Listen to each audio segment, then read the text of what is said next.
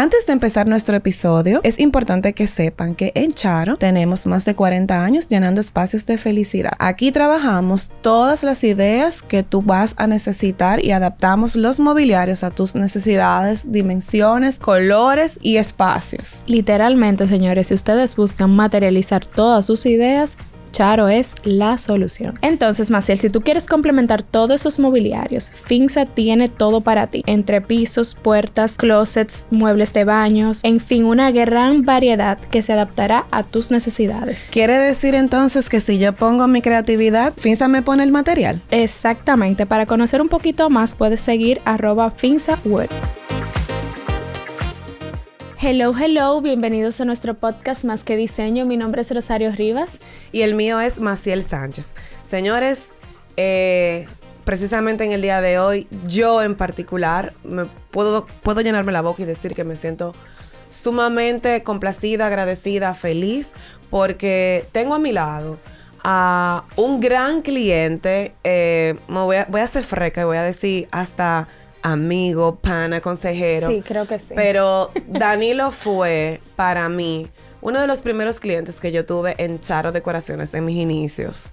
Danilo Mejía.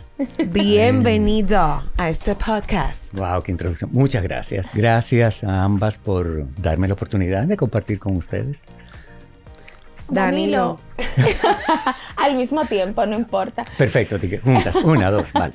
No, pero Danilo, gracias por de verdad estar con nosotros. Como te comentamos fuera del aire, estábamos muy eh, entusiasmadas un tiempo para invitarte y encontrar el tema como perfecto para ti, porque creo que, creo no, sé que tienes mucho que aportar para nosotros y a nuestros oyentes, ya que tú sabes que más que diseño lo que quiere es educar y en cierto modo una forma eh, intentar que las personas aprendan en cabeza ajena. Exactamente, de una forma sencilla, jocosa y al mismo tiempo compartir tu experiencia. Cuéntanos, Danilo, ¿cómo tú, quién es Danilo? Cuéntanos. O sea, ¿cómo inicias? ¿Qué estudiaste? Pues... yo soy... Porque hay, mucho que, hay muchos estudios. Yo soy diseñador como de la, desde que nací. Ustedes se acuerdan, seguro todo el mundo tiene cerca el primo, el amigo, el, hermano, el que está. Yo soy el que mueve el mueble, el que endereza lo ubicuice, el que mueve el cuadro, el que jala la cortina, el que quita la silla o el que entra a la silla al comedor o la endereza. Ese soy yo, desde los 8 o 9 años. Y mi primer diseño fue un closet. Con 10 años. O sea, yo dos, dos reglas, un lápiz, y yo dije, yo quiero que mi closet sea así. Mi papá lo hizo. ¿Qué? Entonces, al final tú vas viendo que todo en tu vida te va guiando hacia lo que tú vas a hacer. Como el dicho, si está para ti ni que te quites. Entonces tú, tú vas caminando y, y, tu vida va guiándote, las experiencias van apareciendo, las oportunidades van apareciendo, aunque a veces haya algún tropezón. Entonces, ¿qué yo hice? Disfruté mi tropezón, me caí, me levanté y seguí caminando.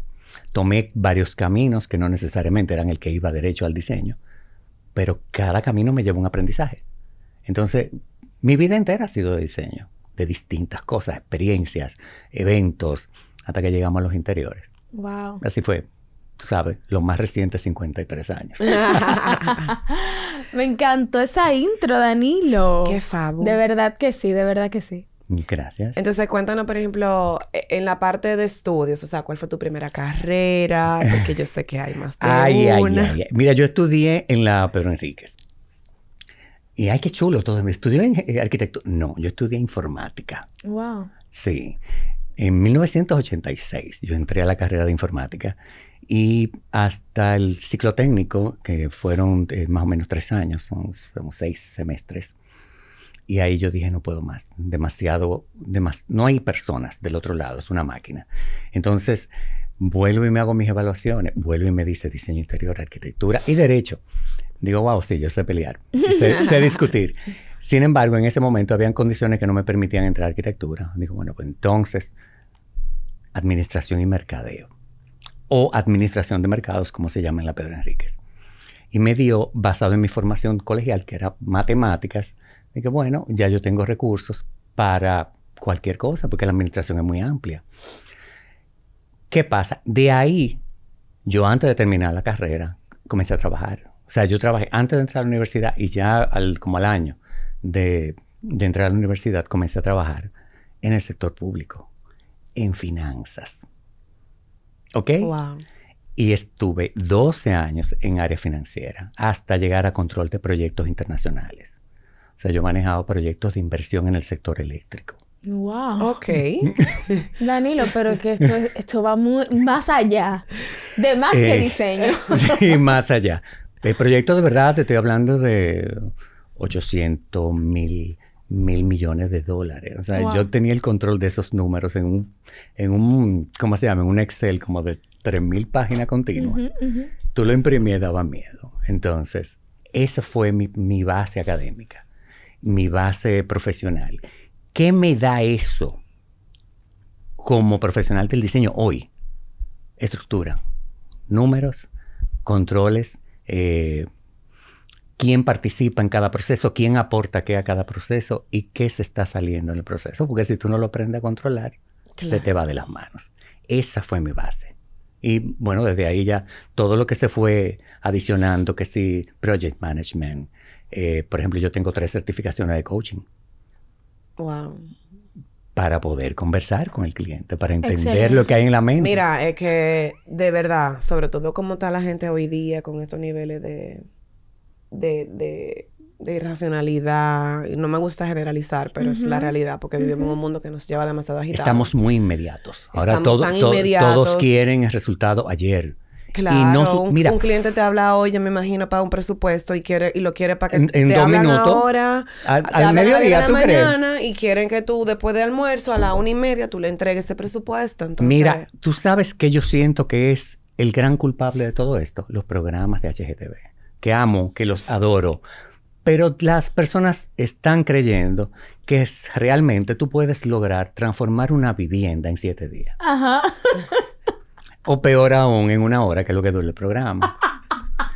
Y no, no pasa. Señores, vean. Espérate, espérate. Un reel de Instagram, 15 segundos. Clic, clic, clic. sí, y sí, ya, de la la gente de que chasqueando los dedos y Claro, no, que- bueno, yo lo he hecho y tú ven y, le das el manotazo a la cámara y, y wow, la habitación nueva. No sucede. Señores, por favor, entiéndalo. No, es real. Te están engañando.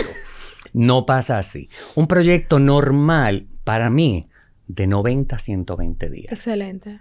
cuando hay intervención física. O sea, hay eh, demolición, hay cambio de piso, de baño, lo que sea. Pero tengan eso claro. Excelente. Y, y- vamos a decirlo, o sea, vamos a hacer que la persona entienda que ese es el proceso real de diseño. Decorar es otra cosa. Es otra ya cosa. está listo, que entonces usted le pone cortina bonita, los mueblecitos de charo, tú- tú- lo- Claro lo- la pintura, y lo logras. Quizás en menos tiempo, en tres semanas. Yo entiendo que un proyecto de decoración, tres semanas, seis Bueno, semanas cuando hay que fabricar depende de la cortinas. envergadura, del proyecto, del Pero, metraje. pero lo demás. Cantidad no. de áreas. O sea, no, exacto. Exacto. Danilo, ¿y en qué momento entonces, o sea, ya cuando tú estás como en finanzas y en esa parte manejando todos esos presupuestos y demás, cuando que tú dices como que mira, ya yo me yo voy a dejar esto y me voy a voy a seguir mi pasión, o sea, lo que toda la vida me ha movido la fibra sensible del corazón. la vida entera, porque trabajando en finanzas me dio la oportunidad, en finanzas, bueno, estuve en finanzas y recursos humanos también, me dio la oportunidad de trabajar en preparación de eventos, desde la parte del control. Ok. O sea, ah, el presupuesto es tanto y no sé qué. ¿Y qué es lo que vamos a hacer? Y si hacemos esto, y si ponemos, y si invitamos esto, y si traemos, qué sé yo, que si una tarima, que si no sé, Jugar una- con ese presupuesto. Claro, pero desde la parte creativa. Ujú. Excelente. ¿Qué pasó con eso? Ya para 1994, antes de Cristo. sí, porque ustedes son muy jóvenes. Yo el- nací en ese año. Yo consigo, oye, mira, en ese momento ya yo consigo como un, como un sidekick, o sea, como, como, como un temporal Ujú. en mis tiempos libres Ok. en organización de eventos con una persona muy talentosa que en ese momento montaba muchos eventos. ¿Qué me permite eso? Aprender. ¿Pero de qué aprendo? De logística, que es lo que yo tengo en la mano, Excelente. de presupuesto, que es lo que ya yo traigo conmigo, pero del montaje. Entonces ya yo monto mesa, le pongo el mantel, el bicuí, el, el florero, ¿Dónde va la copa? donde ¿Dónde va, va el y tenedor? comienzo a trabajar en los eventos con lo que es la logística.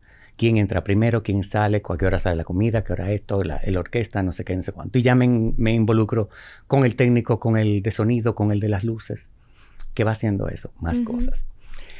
Ya llegó un momento, en el 2000, que tengo que salir del Estado, que era mi última plataforma, que era el, la unidad ejecutora de proyectos del Banco Interamericano para los proyectos eléctricos. Salgo del, del Estado y digo, no vuelvo más. Me dicen, pero no, tú tienes. No, ya no tengo que volver. Ya me decido por mí y por lo que voy a hacer conmigo. En ese momento mi papá me da la oportunidad de acompañarlo en el tema inmobiliario. ¿Porque tu papá qué era?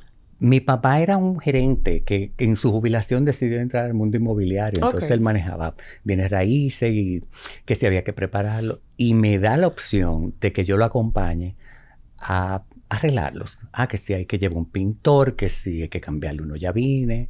Digo, pero si lo ponemos más bonito. Y si le cambiamos el color, y si le ponemos un cuadro. Exacto. Y si le ponemos un cuadro. Eh, y si en vez de que tener eso tan feo, le ponemos unas maticas en la entrada. O sea, yo comienzo a, aumentar la posibilidad, el valor y la posibilidad de que sea más rápido la circulación de ese inmueble. Excelente. Hombre. Y me dice, pero tú te puedes quedar con esta parte de la cartera. Claro. Y ahí seguimos. Desde ese tiempo en el staging, ojo, que eso está de moda ahora, pero, ya Danilo estaba Entonces te voy a decir el salto al diseño. Desde ahí. Formación, acuérdate todo lo que viene, finanza, administración, no sé qué, experiencia en finanza, administración, y ya he hecho montaje, staging. Ajá. Y cuando llevo, 2009, una clienta a una de las propiedades que ya yo tengo, la llevo, ah, perfecto, sí, me quedo con el apartamento, un apartamento en Naco de 200 algo de metro. Ella me dice, me gustaría que me recomendaras a alguien para decorarlo. ¿Y tú, Jonathan? Para nada, al contrario. Ah. Al contrario, todo lo contrario. O sea, yo decía que yo no podía hacer eso, que eso era demasiado. Tengo años haciéndolo, ¿ok? Pero yo no lo veía. Y llamo por teléfono a una amiga que acababa de salir de UNIBE de un grupo donde hay varias niñas que hoy están muy, muy ahí públicas en las, y las invito a ver el, la propiedad. Y llegan muy así, tú sabes, fresquecito acabado de salir, tú llegas como con mucho ímpetu. Y sin hablar con la cliente, dice que hay que tumbar esto, hay que tumbar aquello, hay que... Oh, por Dios. Esa señora me mira y me mira así me dice, no. Gracias, pero no. Y se va y me dice, yo quiero que lo hagas tú. ¿Quién yo? a yo. Y ciertamente fue el primer proyecto como diseñador solo. Wow. Después te doy los detalles. Pero fue, como súper circunstancial. Señores, siempre en nuestros episodios yo comento eso y con otros invitados, el proceso. Aquí a veces nosotros vemos a una gente y tal vez el que conoce a Danilo, el que lo va a conocer ahora, dice, Óyeme, no, Danilo tiene años de experiencia, obviamente él va a hacerlo, pero ahí hay un proceso. Mira cuando, mira que tú no creías en ti mismo y mira dónde tú estás hoy en día. Yo decía, yo no lo puedo hacer solo. y tengo una frase que recibí en ese momento, te estoy hablando del 2009, donde alguien muy cercano, que, que hoy es mi socio, me dice, no tienes que hacerlo solo, ni tienes que hacerlo todo. Y yo con eso, eso se quedado conmigo como parte de mi carrera. No tienes que hacerlo todo, ni tienes que hacerlo solo. Y es cierto, o sea, al final tienes que crear equipo, tienes que creer en el equipo. Totalmente. Porque nadie va a lograr ningún cambio solo. O sea, tú te imaginas, tú llegas con no. demuele, se le pone la pieza. No, jamás. No, no, no va a suceder. Mira, yo, yo creo tanto en el equipo, o sea, para mí un equipo de trabajo y bien formado, de verdad que es algo que tiene un valor increíble, o sea, es un valor que es incalculable, porque es que al final del camino nosotros nunca vamos a poderlo hacer todo, también en las alianzas, en creer en tu aliado. Claro, todos, todos tienen capacidad de aportar. Y si yo tengo una, una debilidad, que sea un punto de mejora, y Maciel, que yo conozco de hace tanto tiempo, es fuerte en ese punto, digo, Maciel, mira, yo necesito apoyo. Exactamente. Y no, no va a pasar nada porque tu calidad como diseñador o como arquitecto, como profesional de cualquier área, no va a desmeritarse porque tú le pidas ayuda a alguien. No, jamás. Todo lo contrario. O sea, juntos, uno y uno no son dos, somos tres. ¿Entiendes? O sea, Excelente. Uno y uno no son dos, son tres. porque perdóname es que tú y yo y nuestro conocimiento. Yo, Wow. Wow. No entendí el número tres, pero sí. Ajá. O sea, lo que te iba a decir que una frase que yo siempre digo es como que hay carreras donde genuinamente eh, dos más dos es cuatro. Pero yo siempre he dicho que en diseño, dos más dos puede ser uno. ajá. Pueden ser seis. Pueden ser diez. O sea, po- por lo que, lo que estamos involucrados en esto, sabemos lo que conlleva Claro. el ejercicio profesional de esto.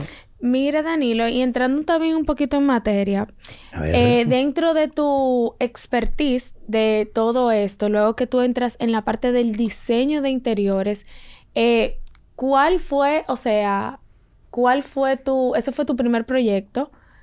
Y Mi primer proyecto solo. Ya Solo. yo había trabajado eh, como, como, vamos a decir, diseñador junior en otros proyectos. oh, Con la ok. persona con la que hacía los eventos. Con la que hacía los eventos. Ok, Sí. y en ese proyecto, ese primer proyecto de diseño, ¿fue retador? ¿Perdiste? ¿Ganaste? Mm, eh, gané mucha experiencia.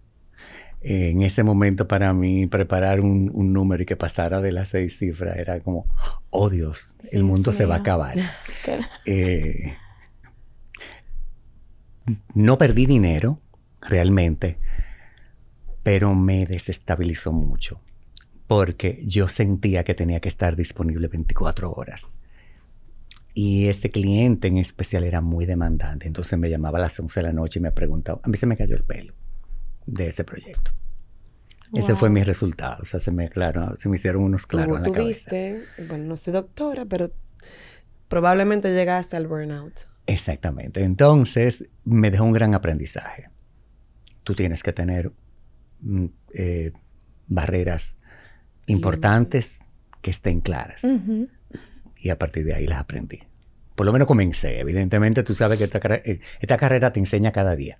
Cada persona es un, nueva, es Un nuevo mundo. Es Cada, un cada cliente llega. Es como, cada cliente para mí, yo digo que es como un libro. que Tú sabes qué es lo más emocionante para mí de esta carrera. Que no tengo que hacer lo mismo todos los días. Aunque tú creas que el 100%. proceso es el mismo, nunca es el mismo, porque cada 100%. cliente es un mundo nuevo, con todo. O sea, sus propias lunas, sus estrellas, sus tormentas, y te las trae para acá. ¿Qué tú haces con esas? O sea, tú sabes hasta cuánto entran en ti. Tú tienes que tener una, una válvula. Ok, yo déjame dejar que esto me, me permee o esto no. Pero ese control es tuyo. Totalmente. Si te llevas del cliente, ups, te lleva para su casa. Danilo, y una preguntita. Por Sí. ejemplo, ya en lo que a tu firma de diseño se refiere. O sea, ¿cuáles fueron esos primeros pasos que tú diste para formalizarte? O sea, para tú decir como, Ok. wow, esto es Vicus. Esa, te voy a contar. ¿Tú sabes cuál fue el primer paso para yo hacer mi empresa? Sí. Que me llamara la Dirección General de Impuestos Internos. Ay, señores, atención aquí. Tenemos varios episodios. Por favor. Este es el En- momento donde usted va a aprovechar para... Es, van a darle, es como scrolling para abajo a, a- a nuestro Más que Diseño, YouTube o Spotify, y van a ver nuestros episodios con Luz Santana, con, Con nuestra querida Maciel, abogada. Maciel, y también del burnout que hablamos hace unos se- minutos, con todos. Priscila Montero, para que aprendan de verdad. Y no pase Mira, yo, señores, señores, o sea, corría el año del 2010, creo, 10, 10, 11, de 10 probablemente, 10, 11. Y yo trabajo, señores, yo estaba más bien que Lola, o sea, trabajo, factura, factura, cobra y guarda dinero. Fabu, Y me Fabu. estoy en una torre en la Pedro Enriqueña, piso 26. Estaba en el techo preparando que se estaba montando un metal deck, no sé qué, para una terraza. Y me suena el teléfono, mi asistente, era Joana, una arquitecta, ella estaba en el primer piso, en el- la entrada del parqueo. Y me dice, Don, baje, que aquí hay alguien buscándolo pero no me da más detalles. Ah, sí, yo voy bajando, ya terminé, veía con el ingeniero algo. Y bajo en mi wincher, taca, taca, taca, taca, taca, taca, taca 24 pisos.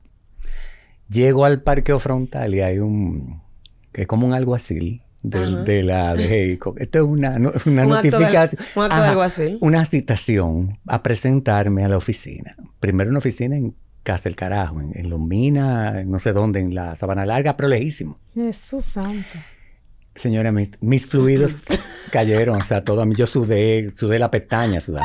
Entonces, ¿qué, qué hago en este momento? O sea, aparte de ponerme la mano en la cabeza, bueno, llamé a una persona que era la contadora de los eventos, que CPA y que yo podía contar con ella. Digo yo, Ale, tengo un problema. Me acaba de llegar esta cartita que Un- dice... Un paréntesis, CPA significa Contador contador, público público, autorizado. autorizado. Digo, Ale, oye lo que dice. Me dice, léemela. Estimado contribuyente, señor fulano de tal. O sea, yo, Dani, Estimado.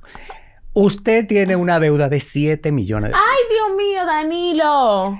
O sea, mis niñas, o sea, ¿de dónde?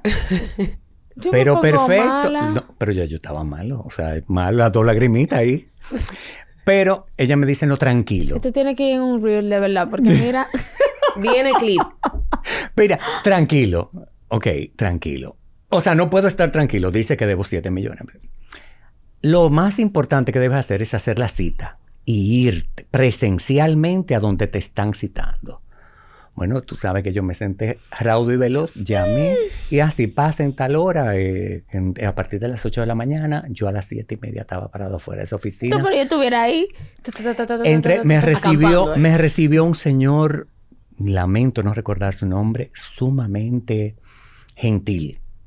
Y yo me siento. Ella me dijo, lo único que tiene que ser humilde, o sea, no sea arrogante, no, no sea el que más sabe, que tú sabes mucho. Digo, no, yo no sé nada en este momento, honestamente. Me siento y le pregunto, caballero, ¿usted me puede decir qué dice ahí? o que usted debe decir, pero señor, yo no sé escribir ese número. Usted me dicta el número y me dice, escriba 7 millones. Yo le voy a poner 7 en letras millones. Yo no sé todos los ceros que tiene eso. Y me explica que la idea era que yo había acumulado de parte de algunos clientes eh, notifica- como notificaciones de pago. O sea, Sí, como que los sí. clientes me iban reportando. Ujú. Y digo yo, ¿y cómo es eso? ¿Y por qué me reportan? ¿Qué me han hecho yo? Me dice, ¿usted cobra cheques? Sí, yo cobro cheque, A ellos les efectivo, depósito. Y él me dice, no, pero a usted le han pagado de empresas. Digo, sí, claro, seguro. En ese momento yo había, qué sé yo, cobrado. Tenía años cobrando comisiones, no sé qué. Ajá. Pero también acuérdense que en la parte inmobiliaria yo represento a los clientes. Y yo firmaba contrato en nombre de mis clientes en el extranjero. Ay, Santo Padre, Danilo. Y cuando se le alquila empresa, la empresa reporta a quien le paga. Ajá, Entonces a este personaje, a sus yo, ajá. Oh me pagaban que si Y, tres te y seguro te retuvieron también. Pero jamás me enteré, Pero tú no pero sabías, reporta que si uno me paga 3 mil dólares, que si el Ay, otro me paga ay, 5 mil dólares mensual. No son 100 pesos. Exacto, pero mensual. Un contrato que tiene un año, otro que tiene dos, y un cheque de no sé quién, y un cheque de no sé cuánto. Y digo yo, ay, pero amigo, ¿y cómo yo, y cómo yo voy a pagar esa cantidad de dinero? Y me dice, vamos a hacer algo. Haz tu, tu registro, o sea, primero como persona física, con tu cédula y no sé qué. Yo armé mi primer registro, vamos a decir, para DGI. Me puse a sacar con una libreta y una, y un Una lápiz, macotica. una macotica quiénes eran las personas que me habían reportado en tres años y hacer esa llamada generosa, una tournée por toda la ciudad y el país. Mira, tú me pagaste en tal año tal cosa, está en la dirección, entonces necesito la carta de retención. Ese proceso me tomó varios meses, tenía un límite para presentarlo, sí, sí, no tenía que pagar mi, mi dinero. Ay, la cartica de retención. Conseguí todas mis Atención, Luz cartas. Santana.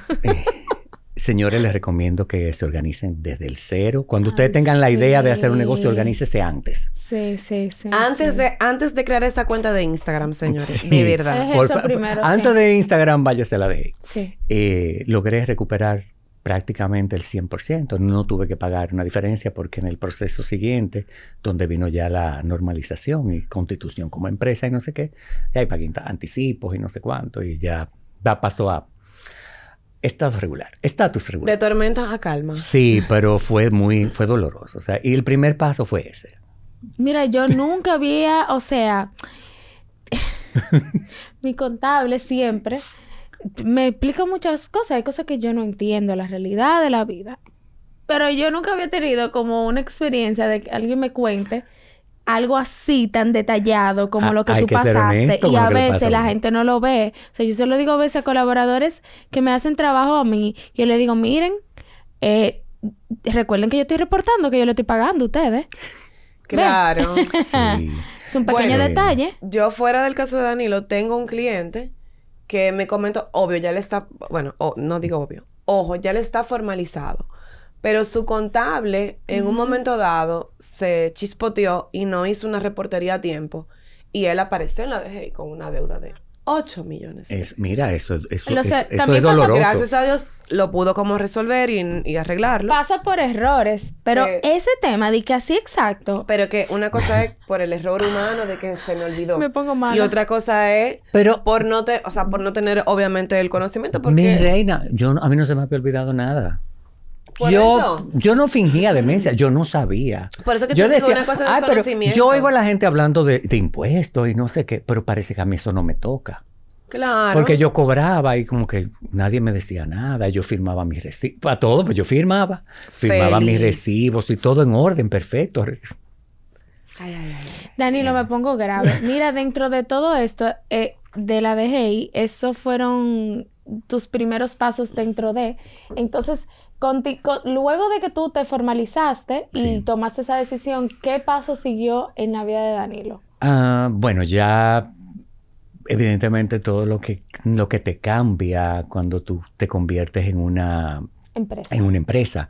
Eh, ya no es el talento, es la, la institución la que factura, la que cotiza y no sé qué. Yo trabajo en nombre no solo mío, sino de mi equipo, que gracias a Dios es un equipo que ha estado conmigo mucho tiempo. Eh, también las responsabilidades no son de una persona, son del equipo, pero ahora las responsabilidades de la empresa frente al cliente. Entran clientes institucionales, clientes extranjeros, eh, multinacionales. Entonces tú ya no solo, no solo tengo que tener la posibilidad de facturarte con impuestos, sino tengo que tener la capacidad de abrir una póliza de seguro en tu favor, eh, de tener eh, contingencias para accidentes, de controlar ahora la seguridad, eh, que si el casco, el guante, eh, las botas, todo eso, o sea, que si el material entre, eh, toda esa historia ya es parte de, de tu nuevo hacer. Entonces, Excelente. ¿qué pasa? Vas aprendiendo más, ya ahí entonces, ya ahí ahora me formo eh, en ambientes saludables, eh, salud eh, ocupacional y todo para, para hacer que mi equipo sea mejor, pero yo también. Claro. Entonces, sigo, señores, yo sigo estudiando. Yo estoy haciendo una maestría ahora. Ay, ¿de, pero yo En lo sé. diseño, ¿De qué? ¿De qué? en diseño. Wow. Porque los conocimientos cada vez son más frescos. Sí, o sí. cambian eh, tendencias o cambian formas de hacer. Me y, encanta. y la verdad, Señores, al final del día ocupar no ocupa espacio. Eh, eh, aprender no ocupa el espacio. conocimiento, eso es lo que decir, el conocimiento no pesa. No podemos quedarnos en el en la silla de ya yo me lo sé, yo tengo mucho Ya yo lo hice, ajá. ya yo lo hice. No. No, eso realmente es muy importante. Nosotros vamos a seguir esos pasos este año. Esta es una meta comprometida de Rosario y mía. Stay tuned. ¡Bravo! Mira, Danilo, no, voy- no quiero dejar esta, esta pregunta Sí. eh, eh, muy para más rato, pero quería conversar contigo con el tema de los presupuestos, que lo mencionaste Ah, anteriormente. tan, ta, tan. Y creo que puede ser un aporte muy bueno para ti eh, dentro del episodio. Cuéntanos un poquito, por ejemplo, cómo nosotros, eh, qué debemos de tomar en cuenta en esos presupuestos. Creo que tú tienes casi un expertise en eso. Que tú sabes, ojo, Sí. que esa es la parte que todos, o sea, ese es el lastre que cargamos. De, de Los no diseñadores y los diseñadores y arquitectos. arquitectos de no tener como esa base y fundamento real. Lo, lo cargamos todos los empresarios creativos. Todo el emprendedor creativo, de, de industria creativa, el, el que diseña lo que sea y fabrica, tiene este problema. Para mí el presupuesto es la columna vertebral de un proyecto, cual que sea. Y lo componen tres elementos. El cliente, que vamos a decir es el- el- esa parte como la, la lumbar, donde se siente el proyecto. La parte de arriba, como, como está como las dorsales, somos nosotros. Y la cervical, lo que mira hacia afuera, es el proveedor o nuestros contratistas. ¿Por qué empieza en el cliente? Porque el cliente es quien te va a decir, después de esta primera entrevista o segunda entrevista o tercera si es necesaria, la respuesta mágica. ¿Cuánto está dispuesto a invertir en su diseño, en su espacio, en su negocio, en su oficina, en lo que sea? Porque la pregunta tiene que ser cuánto deseas invertir. Nunca le digas a un cliente cuánto va a gastar, porque ahí ya cambiaste el chip. Inversión para lograr su objetivo. Entonces, cuando ya el cliente te dé esa respuesta, que te la tiene que dar, ese es tu número de arranque. Si el cliente solo te dice un número, ah, son 200 mil dólares, por ejemplo, tú estás claro, es un número hipotético, señor, o sea, no se, no se vuelvan locos. Ok, si él te lo dijo solo, tú te calculas hasta un 20% más, que ese puede ser su margen de, de estirar. Pero con eso tú tienes que hacer la tarea. Si él te dijo eso, es porque espera que ese sea su número final. O sea, no me salte después que faltan 100. Y ahí es donde no- nos volvemos nosotros locos y decimos, entonces, voy a gastar hasta 200 y después vienen los honorarios. No, usted calcula todo de ahí. Es lo que yo hago.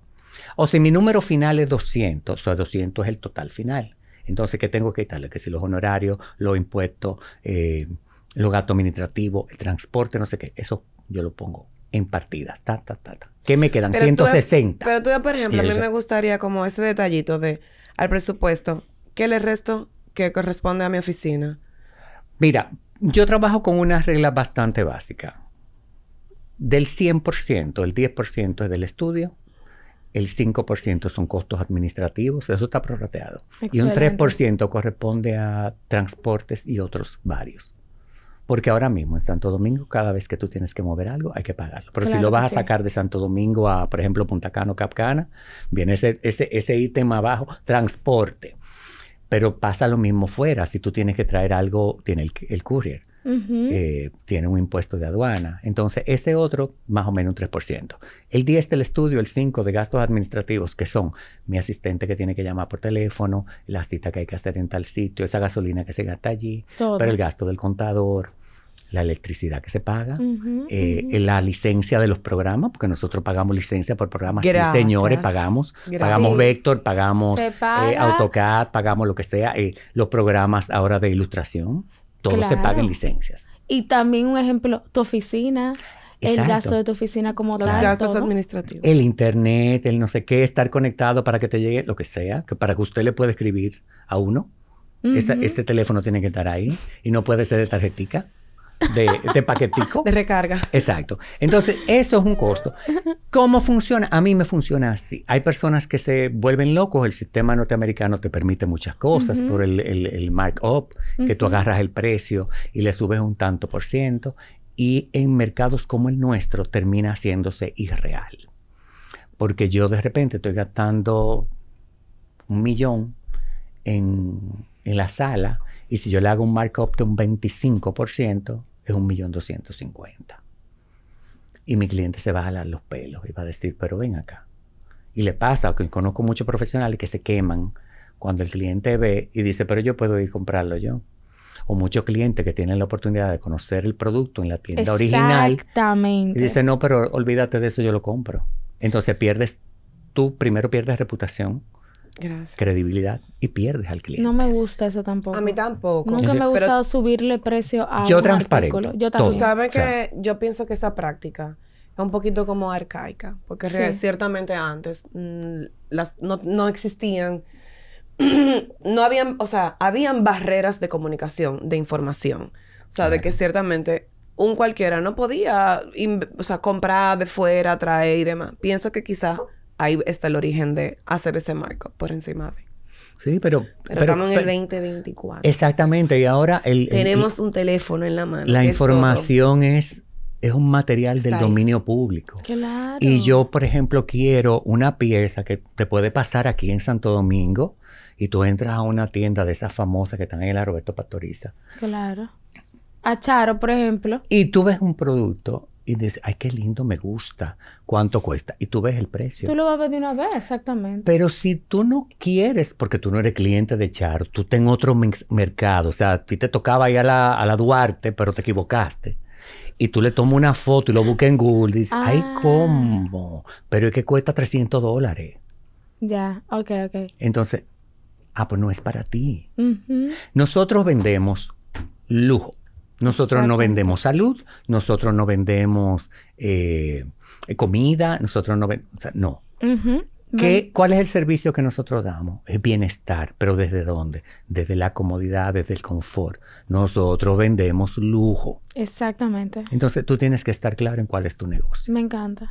Simple. De verdad, Danilo, me gustó muchísimo eso. Y realmente con el tema del presupuesto, básicamente es, tú calculas un 18% del total del proyecto aproximadamente. Aproximadamente. Pero detallarlo así me gustó muchísimo y porque es que, por ejemplo, lo que sea, ya hay demasiado acceso. En el mismo Instagram tú puedes ver que si alguien en una tienda sube una butaca, le ponen el precio a la butaca. Claro, entonces, ah, O sea, te, te puse la butaca. Vamos a poner un cliente y yo compré esa butaca que salió en 3.500 pesos porque salió en la, en, en- en la tienda en aquella X que está para allá. Ajá. X. Ajá, barata. y te puse la tienda. Pero cuando yo le paso al cliente la factura, dice 15 mil. Pero ven acá, Rosario. ¿Y de dónde que está butaca? Porque aquí dice 15, pero mírala aquí en Instagram. Entonces, ¿cómo muero. quedas tú? Claro que no. Entonces, no. señores, lo más importante, y es la única recomendación que yo le puedo dar a cualquier joven que esté estudiando hoy, que se para ahí afuera por primera vez, cree una reputación y cuídela. Porque todo lo demás se arregla, pero tu reputación no. Entonces, sea honesto, sea transparente y va a llegar el momento que tú puedas cobrar la cantidad, la, la- como dicen, la paca, la funda de lo que, lo que sea que te toque hacerlo. Va a llegar ese momento, comienza a dar tus pasos. Pero, Pero escalonado. uno a la como vez. dijo Rosario, un proceso. Claro. Un proceso. Punto. Una cosa es lo que cuesta el proyecto, el suplidor, el que te va a hacer el trabajo, el mobiliario. Otra cosa son tus honorarios de diseño. Eso es un punto. Y el otro es tu honorario de ejecución, gestión Supervisión, y supervisión de proyecto. Que esas tres cosas estén totalmente claras en un proceso y en un proyecto de diseño. Tú sabes que es importante también al momento de llevar un, un presupuesto a la vida, que no solo tú lo tengas claro, sino que tú se lo hagas entender a tu cliente. Excelente. Y pues tú le dices al cliente, la inversión estimada, porque nunca le digas a un cliente entrando que este es el presupuesto final, porque tú no lo sabes. Y si tú dijiste sí. final, tú vas a tener que ser responsable. Sí, sí. Entonces, el estimado es este. Las partidas administrativas nuestras son estas. Mi servicio por supervisión es este. Y la ejecución de la obra es esta. Ah, entonces, ¿cuánto cuestan mis muebles? Sus muebles cuestan hasta esta cantidad o lo que usted decida de ahí para adelante. Tú puedes hacer un cobro, por ejemplo, por porcentaje. Pero tienes que transparentar los otros gastos. Ah, yo te voy a cobrar el 5% de la suma invertida. Pero aparte de eso, ¿me vas a cobrar la administración o no? ¿Está incluido o no? O sea, mientras más información tú le des al cliente, mejor vas a estar. Pero no solo con esa información que tú le vas a dar. Lo importante es que el cliente entienda lo que tú le estás diciendo. Que no haya nada. Ah, pero yo creía.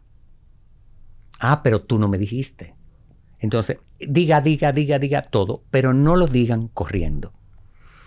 Tómense un tiempo. Si tú le dices a un cliente, perfecto, yo voy a aceptar su proyecto en estas condiciones, denle sus honorarios adelante. No el presupuesto. Yo te voy a cobrar por esto esta cantidad de dinero. Estimada. Y volvemos a la palabra santa. Estimada. Hasta que tenga el número final. Y tú sabes cuándo tú tienes el número final, cuando tú entregas la llave. Ujú. Ese día. Señores, 100%. De verdad. Hay demasiada variación en el Demasiado. camino. ¿El qué? Porque tú, hasta el llavero que tú compras para entregarlo. Señores, pero que hasta el mismo cliente. Claro. Tú le presupuestaste algo y de repente te dicen, ay, pero que yo quiero aquel. Que Ay, tengan cuidado con las variaciones del diseño después de aprobarlo. No, pero yo me refiero ya a producto terminado. O sea, yo me refiero ya Ah, sí. a, a bicuice. Al no, sí. Ay, pero es que ese cojín está tan lindo. o sea que ese cojín está, está tan lindo. me gusta más el de 20 mil que el de Pero 100 yo- mil. tú le pusiste dos de siete que son igual de bonitos. Exacto. Porque quiere uno de 20. Pero son, hay seis de diferencia. Hay. Pero no quieren que suba. No, porque ya yo te Exactamente, dije. no quiere que suba el presupuesto. Danilo, y una pregunta, ¿has tenido dentro de todos sus proyectos alguna experiencia que te haya dicho, "Mm, yo voy a soltar esto, yo me voy a dedicar otra vez, pa- yo voy a volver para atrás, yo voy a estudiar otra cosa? Una no, Vuelvo a la muchísimas. banca. Vuelvo a la banca. Yo voy a coger un no Mira, voy a coger un empleo y me voy a, que- me voy a retirar. Mira, sí.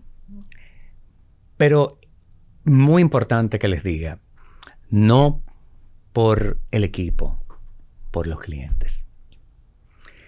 Este es un trabajo de pasión. El que es diseñador diseña las 24 horas. Yo veo la idea de un proyecto y tengo la primera entrevista y yo no duermo, yo me comienzo a taca, taca, taca. Y cuando tú te entregas tanto, yo voy a ser honesto, tú no esperas el aplauso, pero sí que te reconozcan que tú o hiciste el trabajo bien, que te gustó, eh, óyeme, lo que sea. Hay que aprender a leer al cliente, sí. Pero hombre, haga el esfuerzo, hermano, diga que le está gustando, Claro. diga que está de acuerdo o que no. Que tenga esa retroalimentación de lo que tú estás haciendo porque nosotros somos artistas. Lo más esencial, nosotros somos artistas, nosotros trabajamos creando, por eso es una empresa creativa. Y tú necesitas el aplauso, el me gusta, el me encanta, lo amo, el wow, eso. como dicen mi- mis profesores en la maestría, ese wow, el momento wow. Si yo no lo he logrado por, por, por, por lo que he mostrado para ti como resultado, dime que no te está gustando, pero dímelo.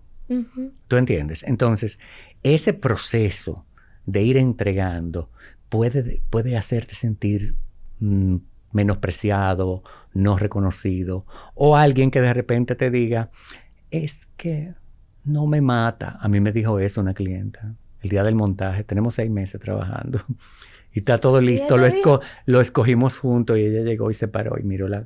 No me mata, digo yo, no, el que te va a matar Men. soy yo. Danilo, pero yo me muero. No, yo no morí. Pero ¿cómo que seis meses? ¿Y el diseño? Y todo aprobado y escogido juntos y el proceso desarrollado juntos porque participó en todos los pasos, pero ese día... Yo la conozco. No. Ok. o sí. No, pero... Y que vamos a dejar los Es lo puntos que te digo, tú lo elegiste todo, tú lo viste en el diseño, como tú... Señores, que hay gente, de verdad. Pero ya Hay gente, hay gente. tú sabes dónde yo cambio mi switch personal y decido entrar, darme una oportunidad adicional de formación. En ese momento, cuando yo le entregué a... No fue esa, esa, esa, esa fue un caso particular. Eh, al momento de la entrega a otro cliente, también antes de Cristo, así ya por los lo, do- 2000 sin numeritos adelante. Antes de Cristo.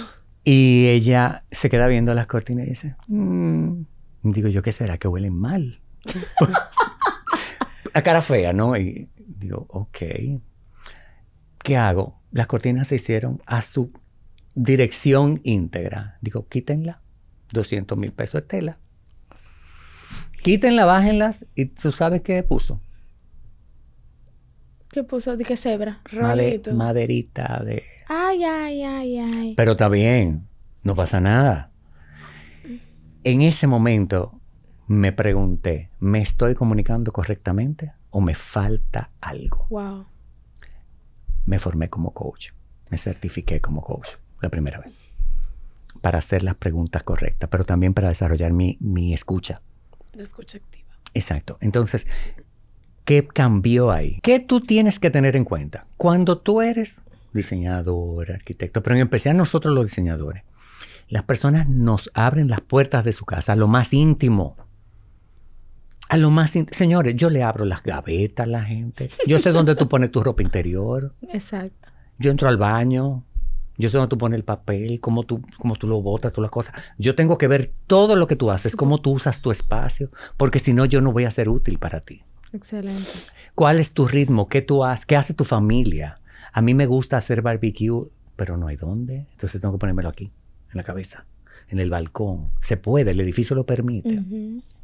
Yo recibo. ¿Cuánto tiempo tú pasas en tu habitación? No, yo me acuesto a las 11, me levanto a las 6 y me voy.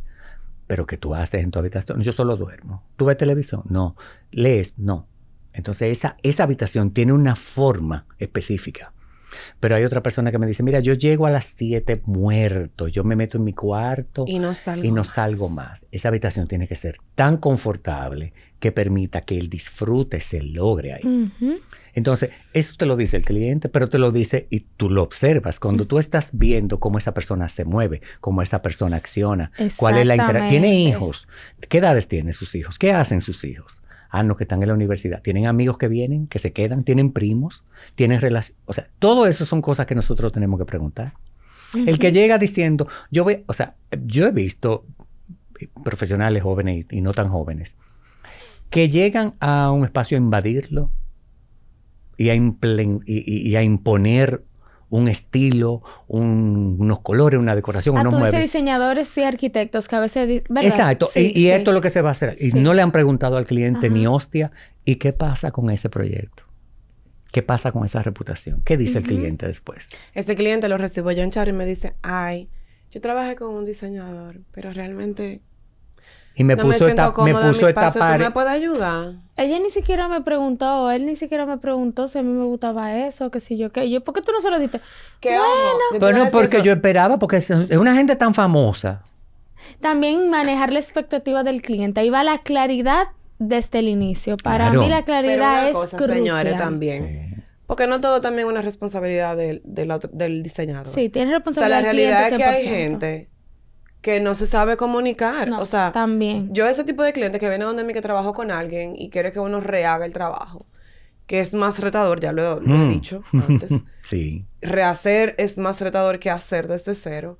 Es que no entiendo cómo es que yo le estoy pagando a un profesional y yo voy a aceptar un trabajo que no va acorde con mis necesidades y las de mi familia. No lo comprendo. O sea, no sé cómo un No estoy cliente... satisfecho con O sea, esto, no te sé lo cómo un tengo cliente que no decir. puede decirte, diseñador, mira, de verdad, eso no me funciona porque es que nosotros hacemos barbecue. ¿Y dónde el- No me pusiste un barbecue. O sea. O, no, o no lo que voy a hacer, pero- mira, yo ahora mismo, por ejemplo, con esta historia que, que es cada vez más popular, el- los puros, Oh, sí, sí, También. sí.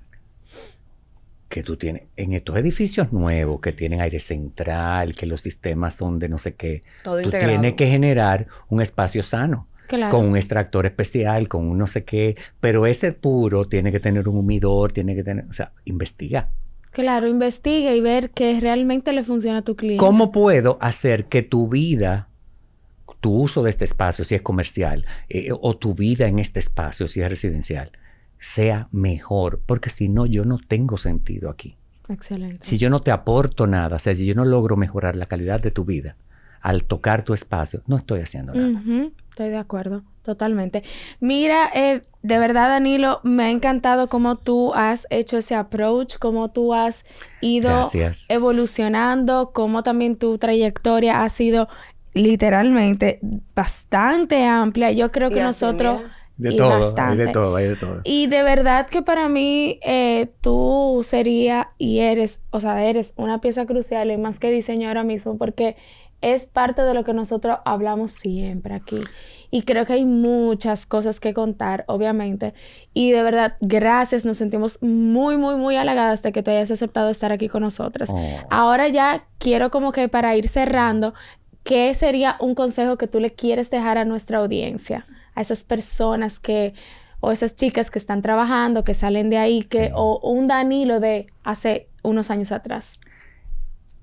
No tengas miedo de admitir que no sabes algo. No tienes que saberlo todo, no tienes que hacerlo todo y no tienes que hacerlo solo. Eso es básico. Ya, aquí no hay más nada. que ¡Aplauso decir. chino! ¿Cómo es De verdad, me encantó. Yo estoy muy de acuerdo con eso, porque yo soy de la gente que yo no digo eh, que yo me lo sé todo. O sea, y yo prefiero estar con una gente que sepa más que yo. De Pero verdad genial, que es que ese- ese- sí. O ese- que nos es complementemos. Mira, si me puedes enseñar algo mejor. Exactamente. Ya. Con, es- eso creo que, que- que te lo dejo ahí. Me encanta. Danilo, ¿y dónde las personas te pueden seguir, compartir contigo, conocerte, cotizar contigo? Exacto. Mira, me pueden caer atrás por todas partes. Porque yo estoy en Danilo Mejía, el coach, mentor coach, diseñador. Excelente. Estoy en BKUS Studio o Becus Studio RD, que es mi estudio de diseño. Y voy a estar ahora en Mueblista RD. ¡Wow! Esa viene por ahí. Entonces, a Mueblista RD va a ser esa página es en Instagram donde van a poder eh, encontrar al mentor coach para solucionar tus problemas de diseño y de vida. Ahí, Amor. de la mano. Para el empresario creativo, para el emprendedor creativo. Vas a comenzar con tu estudio. Yo te enseño a formarlo. eh, vamos a diseñar tu negocio. Vamos a, a trabajar en ti, en la persona, porque acuérdense que esto comienza en seres humanos, Exacto. para seres humanos. Y bueno, estoy ahí en el 809-545-0407. Genial, me encanta, me encantó eso, Danilo. Y lo último, eso es primicia para más que diseño Exacto. podcast. De verdad, gracias. Y señores, recuerden que estamos en Spotify, Apple Podcast y en YouTube. Nos Así pueden ver, ver qué lindos estamos. Danilo, que estamos fabulosos, se lo Y dije. activen la campanita. Ya saben, señores, pues nos vemos en un próximo episodio. Gracias, Danilo. Siempre. Gracias por tu tiempo. Cuenten conmigo. Bye.